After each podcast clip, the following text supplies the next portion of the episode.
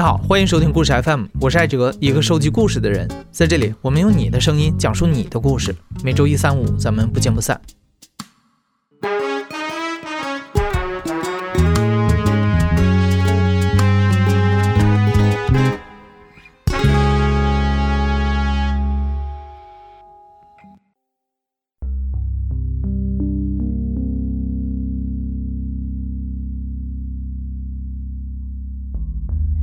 说到巴基斯坦啊，你肯定听过“巴铁”这个词儿，这是中国网友对巴基斯坦的一种友好称呼，意思是巴基斯坦跟中国是铁杆兄弟。不过你可能不知道的是啊，这段非凡的友谊其实最早是奠定于上个世纪六七十年代一条跨国公路，在中巴边境的七号界碑旁有一条从中国喀什延伸到巴基斯坦塔克特的公路。这条公路深藏在喀拉昆仑、兴都库什和喜马拉雅山脉之间，这一带的地质情况极为复杂，算得上是地球上最险峻的山地之一。雪崩、山体滑坡、落石、塌方、地震等地质灾害经常发生，要想在这里建设公路，难度可想而知。而在五十多年前，这里确实也没有公路，但是在一九六五年，第二次印巴战争爆发。危难关头，巴基斯坦意识到要维护国土安全，在北部地区修路是重中之重，所以巴方当时向中国提出援助请求。当时国际风云变幻莫测，事关重大，中方是考虑再三，最终答应和巴方秘密修筑中巴公路。一九六六年春天，代号幺六零幺的绝密工程在中巴边境悄悄开展。当时沿途的人们只能看到穿蓝色工装的人和包得严严实实的卡车，没有人知道他们从哪里来，要到哪里去。今天的两位讲述者就来自于这支庞大的队伍。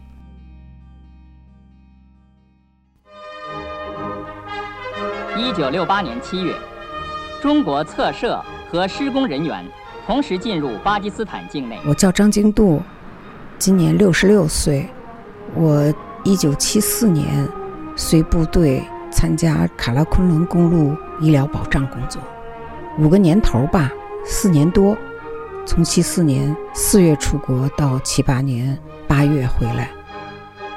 我叫田连胜，上世纪七十年代我参加修筑喀拉昆仑公路，至今我记得喀拉昆仑公路每座桥梁、每一个弯道。修筑中巴公路历时十三年，投入两万多人，总共分为了三期工程来进行。第一期工程始于一九六六年，连同中国的喀什和巴基斯坦北部的哈利格西，一九七一年完工。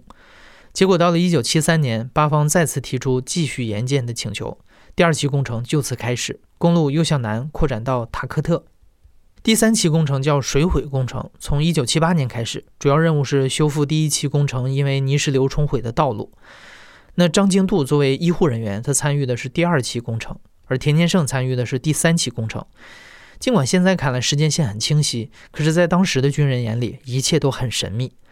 出国前，张经度还只是新疆野战医院的炊事员，田天胜远在湖南，当了三年的知青之后，他选择参军，踏上了前往新疆的征途。两个命运的机缘巧合，把他们送去了巴基斯坦，送去了二期和三期工程。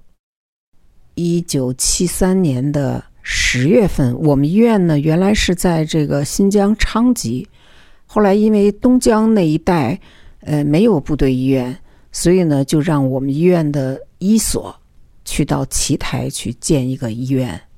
我们医院很快把它改造好以后吧，突然就是我们开院的那天。明天第二天就准备开院哈，大家特别高兴。头天还拔河呀，什么就是欢庆第二天开院。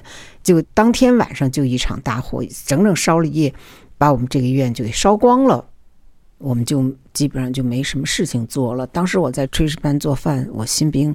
后来有一天就突然，应该是二月份过完春节吧，领导说我们有新任务了。我是一九七八年的。二月春节刚过，是在那个入伍地是在湖南沅陵，也就是大湘西。从那儿当兵去西北，说实在话，路途遥远，坐的是闷罐车，就那么摇啊摇啊摇啊，摇了半个月，终于把我们送到了新疆和静县一个戈壁深处的绿洲里面。刚到部队，也不知道我们部队是干什么的。每天参加那个军事训练，走了大概半个月队列以后，突然有家乡内容进行员外教育，我们感到很吃惊，当时都不知道我们居然是还要出国。再到后面，老兵们呐，私下里悄悄告诉我们，你们会去巴基斯坦修公路。当然非常高兴了，而且这个任务是，呃，我们医院呢是第一期就是援巴工程的，呃，医疗队和医院，所以呢，这个任务一方面原来就是我们这个医院执行的，又加上我们这个所有失火，什么东西都没有了，一干二净，所以我们出去正好。第一批出国的是三月初就走了，我是第二批，是四月份。当时呢，呃，女兵出国是有名额限制的，就我们外科已经把这个名额基本上大部分都占完了，所以内科的人呢争得非常厉害。内科呢就出现了，为了表达自己的那种决心，写血书，就是积极要求出国。军区呢后来一考虑说算了，能去的都去。记得我们当兵的时候，等待分配，所有人一致的要求就是哪儿远给我分哪儿去。到最后宣布的时候，有三个女孩留在军区总医院，就是乌鲁木齐。这三个女孩都哭了，就都不愿意。那时候的人的那个呃思想哈，跟现在完全不一样。那个年代人很单纯，像我们就想到部队一定要好好干，要干什么呢？走在别人前面。我当时完全有条件留在国内。我们部队出国了，国内还有个留守处。还有个团部需要一些机关兵。当决定留在国内当报务员的时候，我一下感觉到凉透了心。因为呢，我还是想出国，但是呢，这边已经留了，军人服从命令是天职，我怎么办呢？我就想又冒把险，我故意吊儿郎当，我想把自己打入另册。在那个训练场操场训练的时候，我居然坐在树荫下。指挥我们那个班进行训练，做了这么一两次以后，排长、连长说这个兵骄傲，是个屌兵，取消了我当机关兵的资格。我也就是乐呵呵的接受了。就这样呢，我被重新列入原八战士的名单。话说，新兵训练大概是两个多月，五月十五号我们就换上了灰色的。或者是蓝色的便服、领章、帽徽、军装，任何军用物品全部打包，统一集中起来，留在国内。因为我们国家呢，对全世界宣布不在任何一个国家驻一兵一卒，所以呢，我们不可能穿着军装出去。我们呢，就代表的是就民工的这个身份出去的，而且出国教育时候。就是所有跟军队有关系的，包括你自己的照片啊，跟家里联系的什么这些都不能体现出来。你曾经是个军人，万一在那边遗失了，被别有用心的人捡到了，他就会作为一个理由说啊，你们国家怎么没有在外呃驻兵啊？看这不是证据。所以呢，嗯，就这些，我们做的准备也就是这些，然后就回家看一看，跟家里说一下，然后就走了。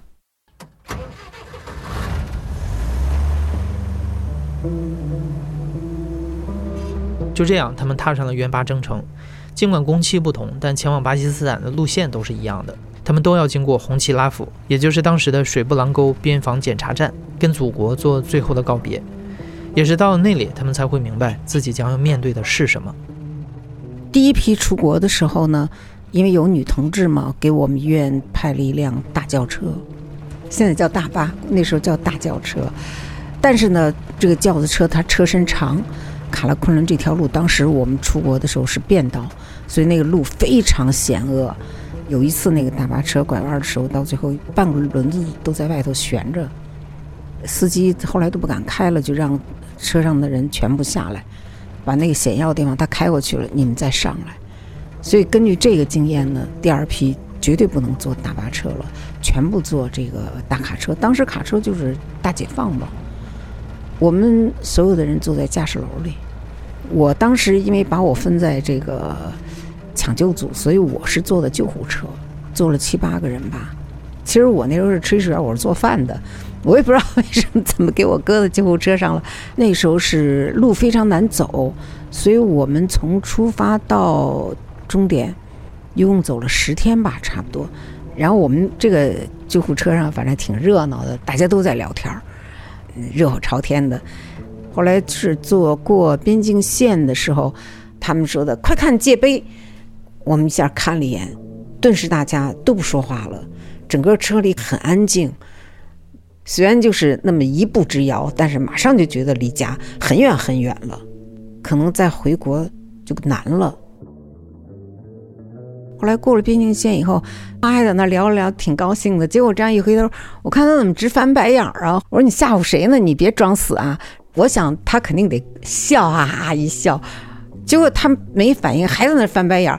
哎呦，坏了！我说他他快快快，他他翻白眼儿。后来那个抢救组的那个就是徐务所长，他就赶紧说：“哎呀，快让他躺下！”完了，我们赶紧让他躺下，赶紧给他把氧吸上，过一会儿他就好了。我记得我们有一个老乡叫张相富，身高大概接近一米八，看起来壮如牛，但是当天晚上这个张相富呢，一个人闷闷不乐，像生了场大病一样，他总是不做声。最后他只说了一句：“他这次去兆头不好，你们到后面去看看，那里还摆着几副棺材。”我就顺便问一句：“冰山怎么还摆这么多棺材啊？”他这是以前没用完的，都是专门为你们修中巴公路的人用的。从这天开始，他就闷闷不乐。结果到了五月二十三号这一天，我们这支车队来到了中巴边境红旗拉府。当时那一块七号界碑，就像我们国道上公路里程碑一样，很小的一块。站在界碑旁边，一条弯弯的盘山公路，委婉而下，那头就是巴基斯坦。回头看，就得向祖国告别。所以当时大家都纷纷跳下车，想摸一摸那个界碑。张相富他也很激动地从车上跳下来，刚走到界碑旁边，他突然他一下，他就倒在地上，就死了。啊，新兵都围上来了，炸开了锅，都说不好啦，张相富中邪了，张相富中邪了，都惊慌失措。这时候有一个新战士。就马上就给他做那个人工呼吸，大概做了十五分钟，终于把张相富抢救过来了。去的时候呢，是一路上山，最高呢是到四千八。在山上的时候，我没有任何反应，然后就往下走，到了白伞境内往下走，我就往下走的时候，我开始头疼的，头特别疼，越走越疼，越走越疼，我就不敢说话了，我一直靠那儿。就忍着，到最后到了帕苏兵站了，就是他们国家的第一站。一下车我就躺在那帐篷床上了，就觉得不行了。后来好几个，我只知道我自己旁边还有人躺下了。后来一直到晚上，那个所长和教导员过来看我们来了。我睁眼一看，他问我头还疼不疼，反正特亲切哈。然后我就。点了点头，眼泪一下就出来了，就开始哭了，觉得特委屈。那时候可能还是，嗯，年龄小吧。后来结果，他们就给我吃了一个小粉片儿，给我吃了以后我就睡了，叫肥那根镇静安眠药。后来我就把这片药名记住了。那就是我在巴基斯坦第一个晚上。我刚出国的时候就分在五连。住那个地方叫做巴拉红，巴拉红呢是从中国边境一条陡坡那么下来，刚好那个地方有很大的两座山啊交汇处，你抬头一看，两边的石头真的像老虎嘴一样，你人从那儿经过，车从那儿经过，就是好像从老虎嘴里面经过一样。大山上光秃秃的，都是千年风化那些石头。张牙舞爪的竖在那儿，一有什么小风吹草动，啊，当然它没有草，哪怕一山上有一只狐狸，它一不小心就会把一大堆整个那一堆石头给你蹬下来，很险。我们住的帐篷呢，就在离那个老虎嘴四十米的地方，那个地方呢，就是一个小小的河滩。出国的那一天，有一个叫向金富，他晚上睡觉的时候，旁边有个空铺，他睡下以后，突然到半夜，外面有哨子吹响了，那报警，可能山顶上落石头了。正当他们准备往帐篷外跑的时候，这个时候一块二十多公斤块石头就砸破了帐篷顶，砸在那个向金富旁边的空铺上。这个向金富啊，他说这一辈子我最害怕的、最难忘记那一天，我出国第一天就给我来了下马威。我要是那天稍微头再往前伸一点，我也没了。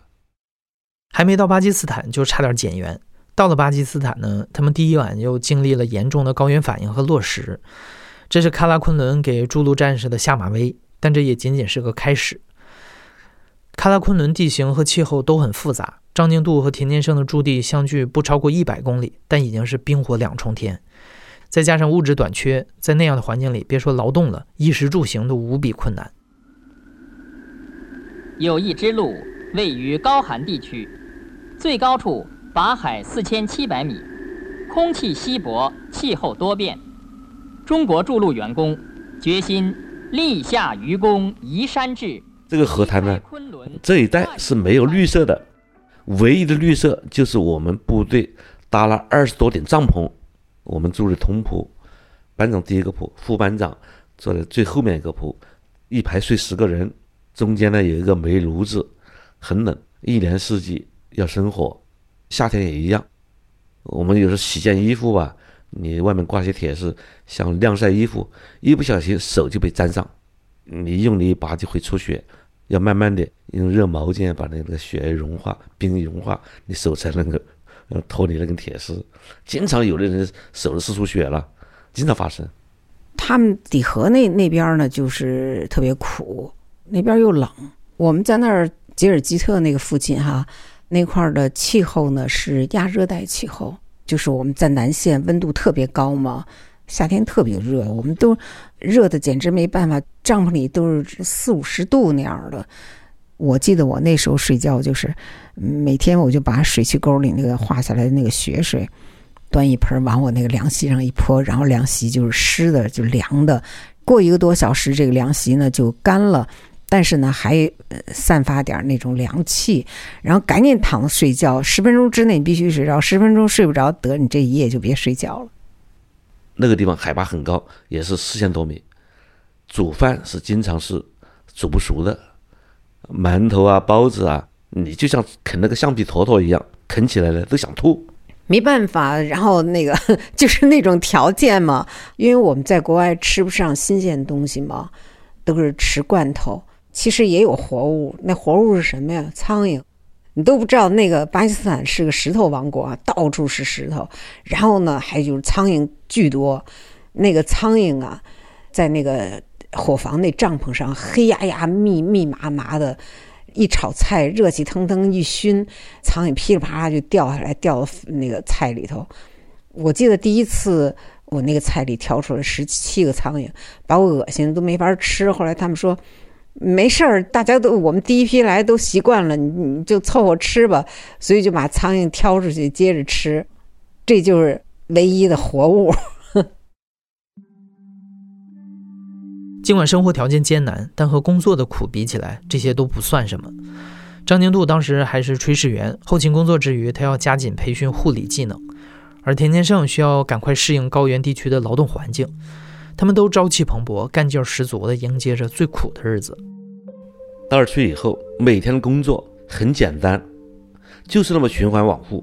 早上吃个早餐，那个早餐就是手上抓两个馒头，端一碗稀饭，然后爬上车送到工地。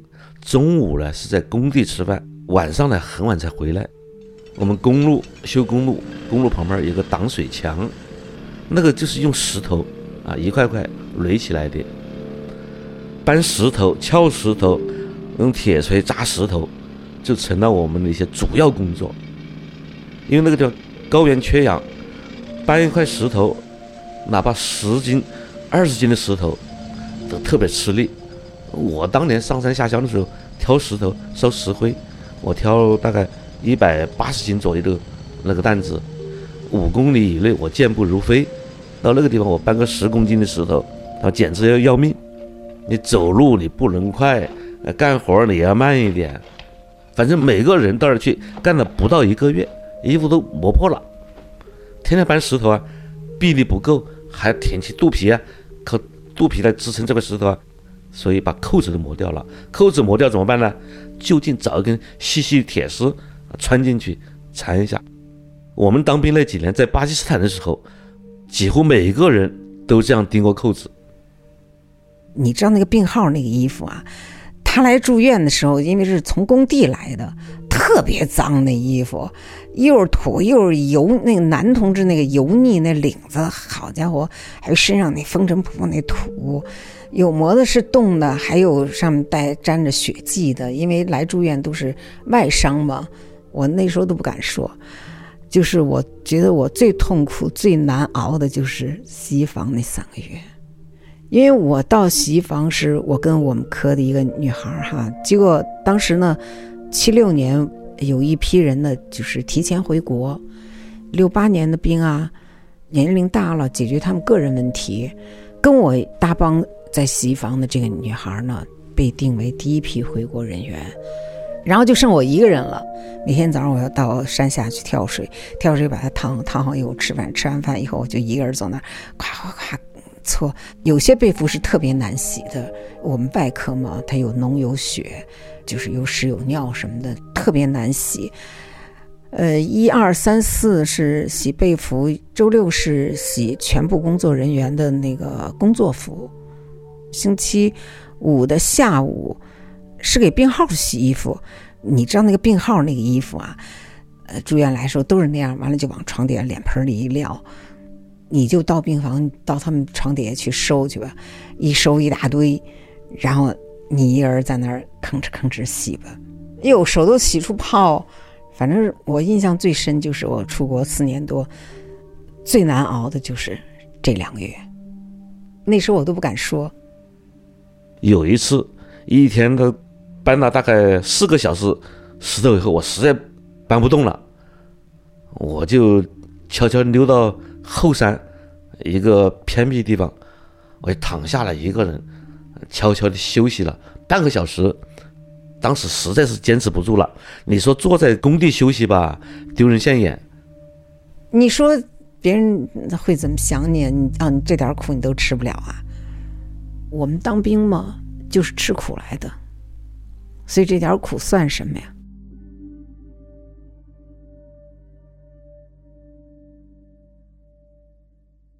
筑路很苦，不同支队、不同工种都有各自的苦法。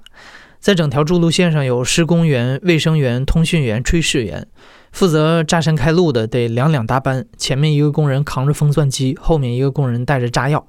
前面的人钻一个洞，后面的人就得往里放二百克的炸药，硬是这么一点一点的炸出一条路来。分到推土机班的人要在悬崖上把老虎嘴推平，这个工作稍不小心就可能掉进万丈深渊。而炊事班没有条件，只能在石板上烙饼，在脚盆里煮稀饭。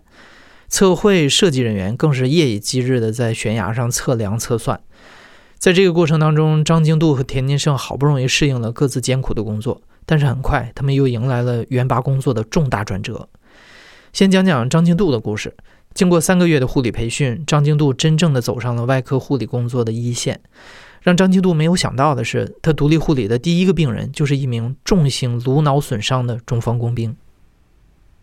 一个病人叫老蔡，这特别怪哈！一到过年过节，他就来重病号，每次都是。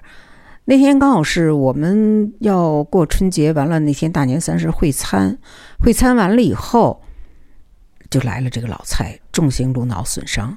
那时候我刚好还是师傅带着我。还没有出图呢，当时呢，这个病人来了以后，从手术室出来就要肯定要上特护嘛。这个所长就问新同志里哪个能单独工作，护长就说我能，然后就所长就把我叫过去了。上的是大夜班，特害怕，因为我从来没有遇到过。这个呢是我单独上班，而且一是单独完了就碰上这么一个重病号，那个头肿的特别大。整个脸和脑袋都肿着，而且他半昏迷吧，属于还是什么，手也是乱动，脚也乱踢。你给他那个液体，你必须得把他手固定住，否则就手就过去，叭一下就把针给你拔了。导尿管也是一会儿就给你拔了，我就特别害怕，然后就那样提心吊胆的，我就跑到那个普通病房问那个上普通班的护士，我说这人死得了不？好像他死不了，你放心吧，这样我心里还踏实一点。我特害怕上班他突然死了，而且看他那个样儿也特害怕，脸上也是伤，胳膊上也是伤，腿也是伤，反正就是这种惨状吧，心里就不敢看。我整整就是给他上了一个星期的大夜班吧，但是说老实话，我也是胆子大，有很多工作都没有做到位。就把他那个两个手一捆，两个脚一捆，给他固定住。我就跑到那个呃普通病房里待着，因为我特害怕嘛，也是侥幸啊，没有这个出问题。等我到我当了两年这个护士以后，我慢慢慢慢才明白，颅脑损伤的病人必须得时刻观察这个病人的变化。我们那时候那个阿卜杜拉那个名号，他是。硬膜外下腔出血，后来手术完了以后在病房。那么我们那个老护士周燕呢，她就突然发现这个人瞳孔散大，她赶紧叫医生，医生就赶紧就给他打开颅脑，完了把这股血放出来以后，他就恢复正常了。那如果护士要如果没有发现这个问题的话，那这个人就走了。所以这个观察病情是很重要的。完了，回想起我。护理的第一个这个老蔡，我真是真是拍着我自己胸脯，觉得万幸没有出事儿。休息一一个礼拜吧，等我再回到病房，他已经从特护病房转到这个普通病房了。结果他是一个特瘦小脑袋一个一个人，他们说这就是老蔡，我都不敢认。他肿的时候比他正常了以后大出一倍，就可想而知，他那时候当时是。病重成什么样？他头那个缺一块骨头，所以他那个头上是挖线的。后来他回国安了一块有机玻璃吧，给他填上了。之后几年再给颅脑损伤的病人上特护的时候，张京度一分钟都不敢离开。每十五分钟，他都会给病人测一次血压、脉搏，看看他们的瞳孔。张京度慢慢的成为了能够独当一面的外科护士，而指挥部医院因为高超的医术，在吉尔吉特当地也越来越出名。除了收治中巴两国的筑路伤员以外，医院也开始义务的为巴基斯坦的老百姓看病。很多周边村庄的百姓都会在有困难的时候来医院求助。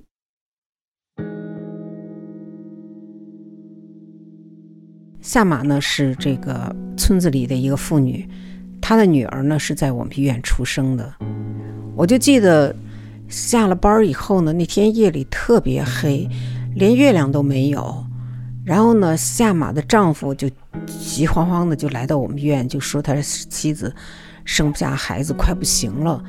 后来那个赶紧把这个翻译叫来，我们那时候给我们医院分了两个翻译。孔翻译来了以后呢，就邵医生、孔翻译带着我打着手电，深一脚浅一脚的，就随着那个下马的丈夫去他们家。哎呦，一进他们家呢，黑乎乎的，因为那地方没有电。我们医院在那儿也是。自己发电，然后我们拿手电在他们家照了一圈儿，光听见那个女的呻吟的声音，看不见产妇。然后地上呢躺了三四个小孩儿，看见我们进来以后呢，一咕噜就爬起来了，瞪着那个又大又圆的眼睛。后来我们一看，这家真穷哈，家徒四壁，什么都没有。那个地呀，就是小孩的那个睡觉的床，然后用土呢隆起来一溜土堆儿，就是他们的枕头。这时候呢，我们才发现这个下马，就这个产妇啊，在他们房子的那个角落里头蹲着呢，特别痛苦。完了，地上摊着一堆沙子，那儿呢就是她即将分娩的地方。然后我们邵医生就给她做了简单检查，就说难产，赶紧把她送到医院去，不能耽误。然后她丈夫和赶紧找几个男的，一块儿把她抬到我们医院。就按照我们医院的惯例哈，平常晚上十二点就停止发电了。然后那天夜里呢，就为这个下马破了例，顿时那个全院灯火通明的，接生的那个帐篷里就传来那个特凄厉的那种叫喊声，听着特让人揪心。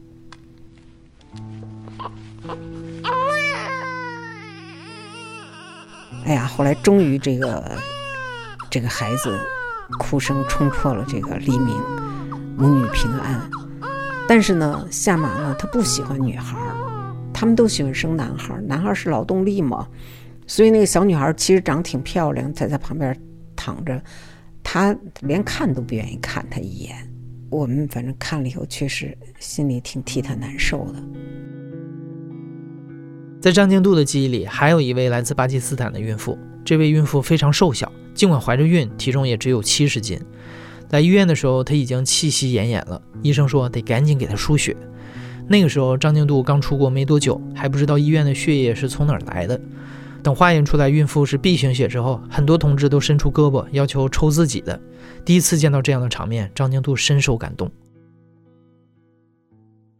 作为一个医院，都应该有血库嘛，在国内，但是我们在那种条件下，医院根本就没有血库。我们医院每一个人呢都是天然血库。一开始呢，就是大家都争先恐后的抢着要输血，后来以后呢，检验科就把我们每个人的血型都化验出来以后，就是注册备案。以后一来了重病人需要 O 型的，就在广播里广播。大家都是觉得责无旁贷，都觉得应该的，赶紧去。我不是也就老抢着要去输血吗？因为我那时候就是又瘦又矮的，医生不要我的血，我就记得特清楚。那个胡医生就说我：“你看你那小个儿，说你身上那血还没猫尿多呢。”哎呦，说的我心里特难受。后来到最后，因为也很奇怪啊，受伤的病人。O 型血的人特别多，最后两年不是 O 型血的人也不够用了，然后也叫我输了血。那是那天夜里头，我正睡觉呢，广播里就广播让我去检验科。我睡觉没有听见，后来那个值班护士就来叫我说：“快点快点，叫你去输血呢。”我一听又给我高兴的，赶紧爬起来就往检验科跑。输完血以后，心里特舒坦，接着回去睡觉。结果呢？我早上起来到病区一看，地也扫干净了，反正该干的活都干了。一看是那些亲病号帮我干的，因为你广播里一呼叫嘛，全院人都能听见，那病号自然也听见了，所以他们就主动的帮我把活干了。反正这病号特别好，你对他们好吧，他们也对你特别好，我挺感动的，真的很感动的。那几年哈。我就是觉得，我们好像生活在一个与世隔绝的那么一个地方，是一个特别干净的世界。所有人呢，好像没有什么私心杂念，心里就是一个宗旨，就是全心全意为病人服务。在那样的艰难岁月里，仅仅靠着一台 X 光机和一台心电图机，指挥部医院没有出现一例因为诊断失误造成的医疗事故或者死亡。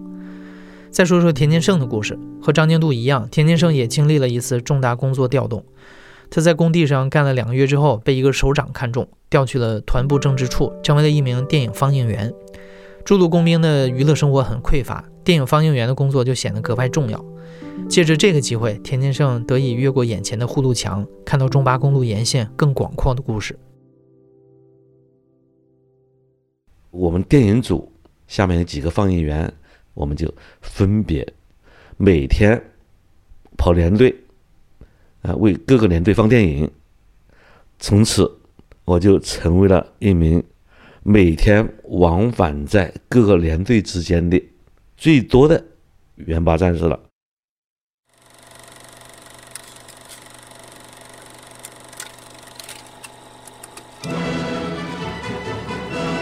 当时我们放电影呢，我记得还有什么？报童啊，渡江侦察记啊，地雷战、地道战、打击侵略者啊，反正就这些老片子吧。还有那个八个样板戏啊，不厌其烦的放。我最难忘的呢，就是有部电影片是地方戏剧片《花为媒》。当时我记得一营的教导员叫陈金昌，我们给他们营部放了这部电影以后。晚上我们要回去，机器收好了，车发动了，叫的人马上跑来了。哎，你们别走，宵夜已经准备好了，你们就是住这儿。这部片子是我们老家的一个戏剧，好多年都没听到这个腔调了，我们特别想再看一次。这个微不足道这么的一个小小的要求，无非就是我们住一晚，人家真心留下，也就是思念家乡、思念祖国，就想听听乡音。对他们来说呢，到那个年代，我们可能想象不到他们的心情。像这样情况，我们也碰到好多次。你像我们部队，安徽兵比较多，黄梅戏，他们都说是他家乡戏；湖北呢，也说是他们发祥地。现在搞不清楚。我们也有湖北兵，也有安徽兵，他们都对黄梅戏情有独钟。每当机器架好了以后，很多战士呢就掏出了一本笔记本，有的人呢还买了录音机。用外汇买了那个录音机，都把它提到现场了，进行录音，然后呢用笔记歌词，情到深处呢，他们还会跟着一起来唱，啊，唱的也特别好听，把那个放映机的原始声音给压掉了。我们的连队几乎都是住在峡谷当中的河谷，高山下，两边是峭壁。那种声音呢，在那个河谷里面回荡，那个声音呢，和那呼呼作响那个声音交织在一起啊，很苦，但也很甜，很美。哎，那个场景呢，现在再也看不到了。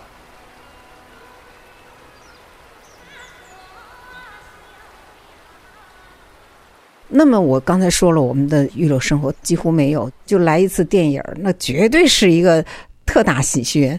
一听说指挥部今天晚上要来放电影吃完中午饭，下午就开始占位子去了。你不仅给你自己占位子，你还得帮着病号占位子呢。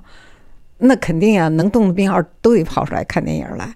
反正我们那个排球场，还有排球场以外那一大片地，都满满的黑压压的一大片。最害怕什么呀？上晚班那你就看不着了，你只能。听着外头那个电影那音乐声音，给你急死你！我就记得放电影之前放好多歌，那天放的是那个边疆的泉水清又清吧，特别好听。然后后来我们科那个医生听得高兴的，哎呦，这是银铃般的嗓子，我要娶这样老婆，天天扛着她，哈，我们全笑起来了，这印象特深。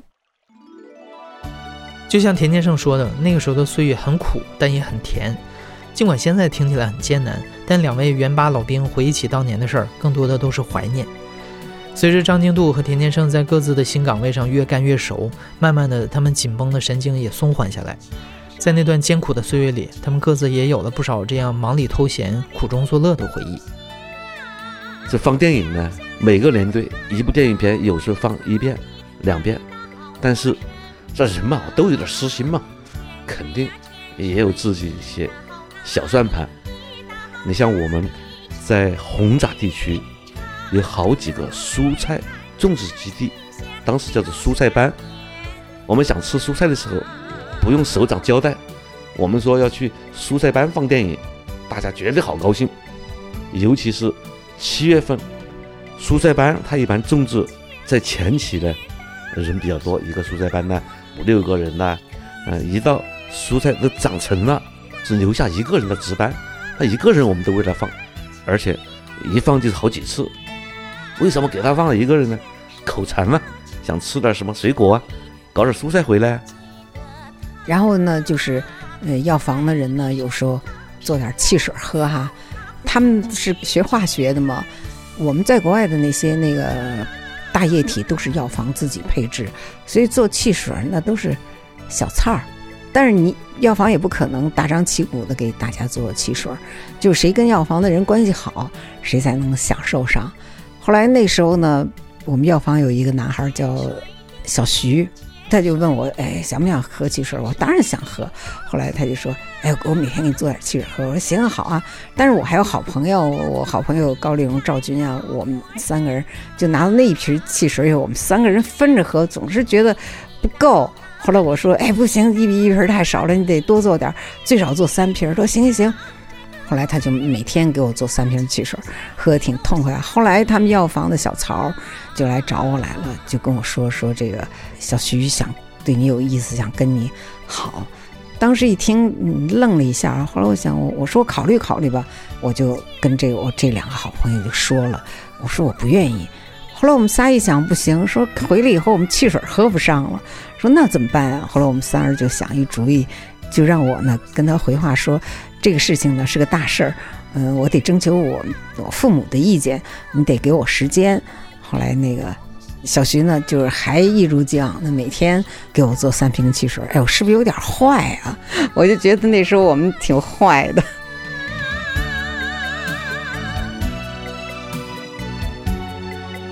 出国援巴的时候，张经度只有十九岁，田建胜也才二十出头，整个驻都线上还有很多很多年轻的战士。有点小心思，搞些恶作剧也是常有的事儿。只是他们的援巴路还很长，今后的日子里，他们还要经历很多次生死离合，他们也得仓促长大。一九七六年，随着攻势南移，张经度所在的指挥部医院移到了南线巴拉新，那里地势更加险峻，伤亡更惨烈。田建胜后来因为擅长画画，接手了给牺牲烈士画遗像的工作。下期节目里，你将会听到这段历史的另一面。你现在正在收听的是亲历者自述的声音节目《故事 FM》，我是主播艾哲。本期节目由林峰制作，声音设计孙泽宇。另外，也要感谢我们的听众路桥工程师宋茂祥，把两位讲述者介绍给我认识。感谢你的收听，咱们下期再见。